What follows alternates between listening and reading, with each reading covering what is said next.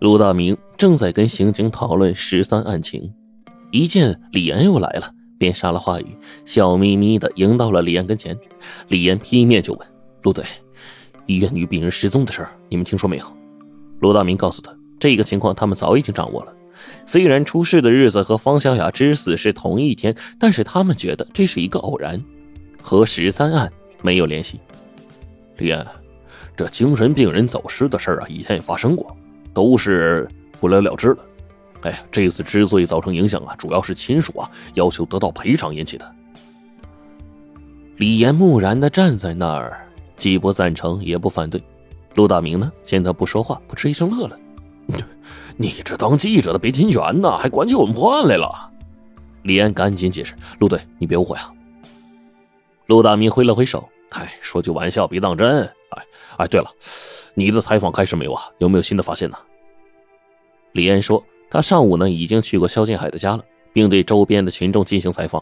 根据人们对肖建海的普遍的良好的反应啊，直觉告诉他，肖建海打死方小雅，这根本就不可能。陆大明摇了摇头，表情呢也跟着严肃起来。别，我们和你们可不是一样的，你们讲直觉、讲良心、讲道德，我们呢只讲一点。证据。李岩不好意思，嘿嘿一笑。当他辞别陆大明走到门口的时候，心里突然产生了一个怪异的念头，又掉头回来说：“哎，陆队，方小雅的尸体你们处理没有啊？”陆大明说：“尸体啊，就放在冷藏库呢，等抓捕肖劲海回来之后结了案呢，才能火化。”李岩不禁呐有些兴趣，我可不可以去看看他？陆大明二话没说，叫了一个刑警。小杨啊，带着李记者去看一看方小雅的尸体。公安局的冷冻仓库就在后面，距离办公楼啊不到五十米。小杨带着李岩一会儿就到了，打开冷库的门，一股冷气就扑面而来，冻得李岩呢控制不住打了个寒颤。进入冷库之后，小杨将编号零零一的冷藏车呢从大柜里面就拉了出来。方小雅的尸体啊，光着身子就搁在钢板上，虽然冻成了个冰棍但是已经被硫酸高度烧坏的脸，看上去还是十分的恐怖的。李岩绕着尸车走了三个来回，突然呢，站到了小杨的跟前，脸部已经毁容了。要是肖进海给抓回来了，他怎么辨认啊？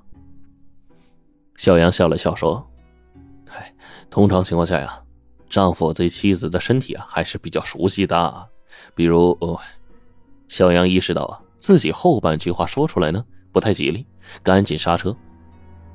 李岩可没在意，回脸又看了看尸体，提出了一个怪异的问题：方夏身体上有没有什么明显特征啊？这女人呐，左臀上有个火柴盒大的胎记。说着，小杨从墙边的这个物料架上取了一双皮手套戴上，然后呢，将尸体给翻了过来。小杨说的果然不错，方小雅尸体的左臀上果然有一块非常醒目的青色胎记。这个意外发现让李岩是大为兴奋，马上决定再去一趟肖建海的家，问问肖建海父母是不是知道方小雅左臀有胎记。可是走到半路，又犹豫起来：肖建海父母是方小雅的公婆，怎么会熟悉媳妇的身体呢？那除了肖建海……啊，对了。方小雅的父母是一定清楚的，可是李岩跑到肖建海家里找两位老人一问，又傻眼了。方小雅就不是本地人，父母呢在四川，而且在早些年呢就先后病逝了，老家基本上没有亲人了。很有价值的线索一下就断了。李岩端着茶杯啊，正在那里许久不说话。正在这个时候，小肖从外面跑回来，手里举着一个纸做的飞机。嘴里呢还嗡嗡的模仿着飞机飞行的声音，李亮禁不住这心中一动啊，赶紧放下茶杯，一把将潇潇抱在怀里。哎，潇潇，叔叔问你个问题啊，你能不能回答我呀？潇潇歪着小脑袋，爸爸还没回来，没什么说的。哎，叔叔啊，不是问你爸爸，要问你妈妈。潇潇眼睛暗了，爷爷奶奶说了，妈妈死了，回不来了。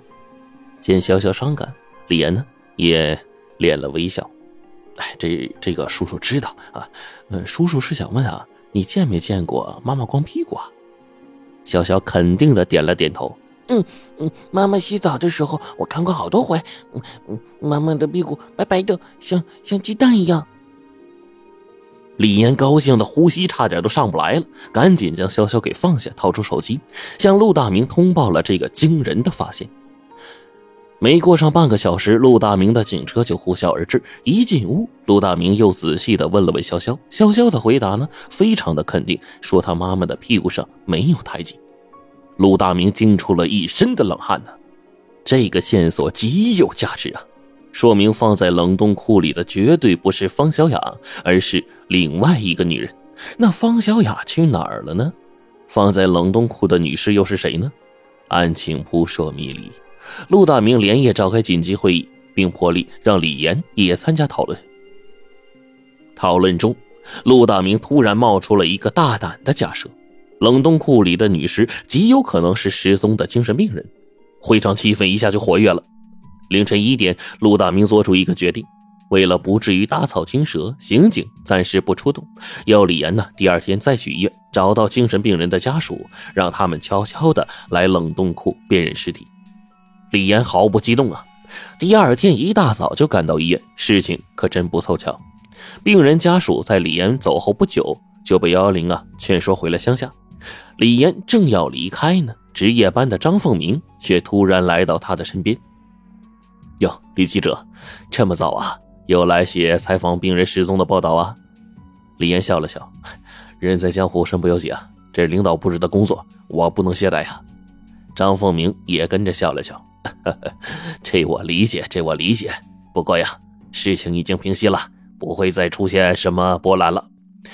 但是我作为主治医生啊，心里很苦恼，觉得自己啊失了职，对不起病人亲属啊。说着。他的眼睛还湿润了，还为自己昨天的冷淡向李岩道了歉。李岩趁机啊问起病人是怎么失踪的。张凤鸣呢说他也不清楚。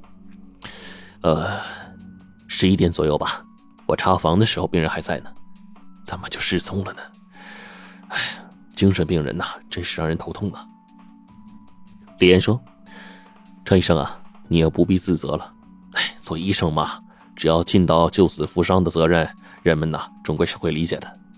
张凤鸣红了眼，点了点头。离开医院，李岩直接去了公安局。陆大明听说病人家属已经走了，马上叫车过来，拉着李岩钻进车里，一同去了乡下。上午十点半，病人的母亲跟着陆大明还有李岩走进冷库。老人掀开了塑料罩布，将方小雅的尸体啊翻过来一看，立刻发出了一声撕心裂肺的惨叫：“我苦命的女儿，哪个天杀的害了你啊！”